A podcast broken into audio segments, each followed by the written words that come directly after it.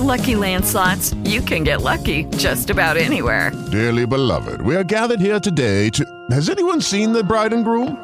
Sorry, sorry, we're here. We were getting lucky in the limo and we lost track of time. No, Lucky Land Casino, with cash prizes that add up quicker than a guest registry. In that case, I pronounce you lucky. Play for free at LuckyLandSlots.com. Daily bonuses are waiting. No purchase necessary. Void where prohibited by law. 18 plus. Terms and conditions apply. See website for details. With the Lucky Land Slots, you can get lucky just about anywhere. This is your captain speaking. Uh, we've got clear runway and the weather's fine, but we're just going to circle up here a while and uh, get lucky. No, no, nothing like that. It's just these cash prizes add up quick. So I suggest you sit back, keep your tray table upright, and start getting lucky.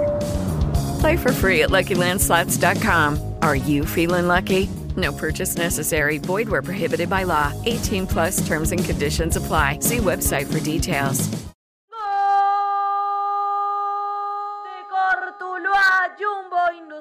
Fútbol Club en alianza con Águilas Doradas que se coloca arriba. Cortuluá Jumbo Industriales FC en alianza con Águilas Femenino. Este es un nuevo club que integra la liga de esta categoría en nuestro país. Sí, así con ese nombre. Bienvenidos a Cambio de Cancha.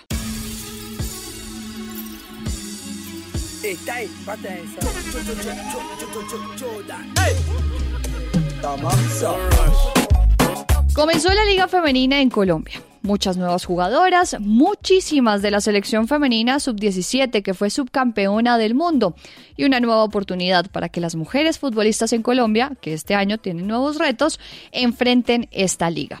Pero hay algo que llamó la atención de esta nueva edición.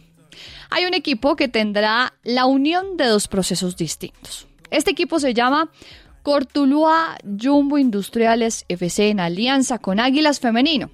Sí, así como lo escucharon. Debe ser uno de los retos más grandes de la historia de la Cámara de Comercio saber registrar un nombre de este estilo. Cortuluá Jumbo Industriales FC en alianza con Águilas. O sea, no, no recuerdo ninguna SAS, ninguna sociedad en comandita, eh, ninguna empresa, ninguna familia empresa con ese nombre tan complejo y tan contradictorio, porque estamos hablando de Cortuluá, pero también estamos hablando de Jumbo y estamos hablando de Águilas. O sea, son como tres puntos, como un triángulo de las Bermudas de los nombres existentes alguna vez o de las razones sociales existentes en algún momento en el fútbol más confusas. O sea, esto termina siendo más contradictorio que hablar de Rock en Rio en Lisboa, por ejemplo. Explíquenme ese triángulo de las Bermudas. Señores de la Cámara de Comercio, lindo trabajo van a tener para inscribir esta razón social.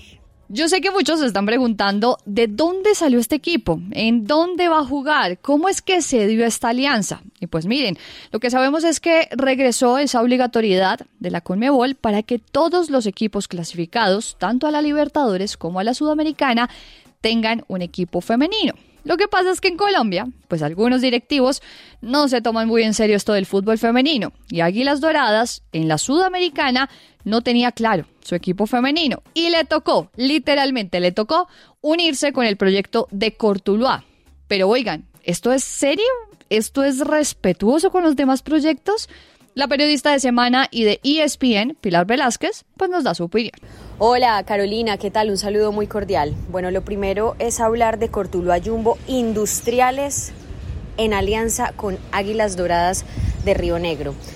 Lo primero es decir de manera jocosa que los narradores van a tener que tener mucha inventiva para poder relatar los goles de este equipo y que más allá de eso que ha sido el tema de atención hay que centrarse en dos focos. Lo primero es la obligatoriedad de Conmebol que se había quitado desde 2020 para los equipos que tienen competencia internacional, en este caso el equipo de Río Negro tiene Sudamericana y encontró en esas alianzas la posibilidad de no digamos de no quedar por fuera hay que tener en cuenta también otro punto de vista y es el tema económico. Recordemos que equipos como Cortuluá, como Águilas Doradas, no tienen los mismos ingresos por televisión, taquillas, aportes de las alcaldías, venta de derechos económicos de futbolistas. En el caso de estos dos equipos, que es lo que los ha sostenido en los últimos años por esas grandes canteras y juveniles que han exportado, tampoco tienen el mismo marketing, la misma hinchada y eso obligó a buscar una alianza, una solución más allá de mirarlo como un gasto, porque así no queremos que se vea el fútbol femenino, sino como una inversión, buscaron una solución. Lo que nos cuentan desde adentro de los clubes es que no solamente están cumpliendo con el decreto de Conmebol, sino que también buscaron hacer una alianza para tener esa presencia en la liga femenina y acordar unos términos administrativos concertados y bien firmados para que las mujeres tengan esas garantías laborales y además puedan representar, digamos en este caso, a tres em, grupos de fútbol que por supuesto les genere esa, mm, esas garantías, eso, esa dignificación de su fútbol y esa forma de competir. Oiga, Pilar, pero ¿usted cree que hay una solución que se vea, que podamos ver un poquito más cerquita para este tipo de situaciones que vimos con la unión de los dos proyectos? Aquí lo que hay que mirar más allá de estas alianzas, del nombre largo y de lo que se pueda pensar eh, superficialmente es hasta cuándo vamos a tener que obligar a los equipos a que sean más de 12 competidores en la Di Mayor.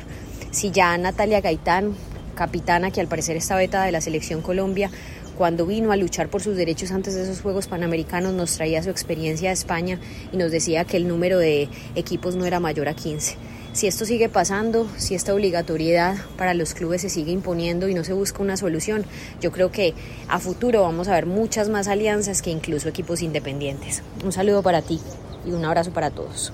Fuad Masiri, exjugador del América de Cali, fue quien tomó las riendas de este proyecto de fútbol femenino. Para contarnos un poco de cómo fue que armaron este equipo, oiga, que les digo, no fue nada fácil, pues lo invitamos aquí a cambio de cancha. Arrancamos sin una sola jugadora. Se hicieron todas las convocatorias, fueron llegando jugadoras poco a poco, fue muy difícil al principio, pues las jugadoras que tienen nombre o que hayan jugado fútbol profesional es muy difícil que vayan a convocatorias que a pesar de que no tengan oportunidad en otros equipos, ellas es muy difícil que se muestren a prueba. Nosotros estamos convencidos que podíamos realizar un buen trabajo por la seriedad del proyecto nuestro por la seriedad que, ha dado la, gente de Jumbo al fútbol de Jumbo desde el 2021. Entonces poco a poco se fue consolidando un proyecto donde estuvimos participando en diferentes torneos departamentales, en Valle Oro Puro fuimos finalistas, participamos, participamos en la Copa Telepacífico donde se, nos enfrentamos a seis equipos profesionales, participamos en el torneo nacional que se hace en Palmira a final del año 2022 donde fuimos finalistas también del torneo libre. Y en el año 2023 arrancamos el 4 de enero nuestro proyecto con nuevas convocatorias y ya con una credibilidad diferente de parte de las jugadoras que se fueron acercando, jugadoras ya de recorrido, jugadoras de, que ya habían participado en, las ligas femeninas de, años anteriores y así se fue fortaleciendo el, proceso nuestro. Profe, ¿y cuántas jugadoras tenemos hoy? ¿Con cuántas logró finalmente armar este proyecto, ya comenzando esta liga femenina? Eh, tuvimos la suerte para nosotros y la mala suerte para ellos que el Atlético, el Atlético y el Orso Marzo no, no participaron en, en la liga del 2023 y varias de esas jugadoras hoy conforman nuestra nómina. Entonces, hoy en día tenemos una nómina de 25 jugadoras, las cuales están muy comprometidas con nuestro proyecto. Les ha gustado mucho el proyecto, el trato que hay, el apoyo que está detrás de ella y sobre todo el amor que hay en el, en el municipio de Yumbo por el fútbol femenino. Seguramente tendremos en la Liga Femenina el equipo con el nombre más largo, inoficioso, raro, como ustedes quieran llamarlo, pero esperamos por supuesto que aporte, que ayude y que brinde garantías a las jugadoras que creyeron en este proyecto.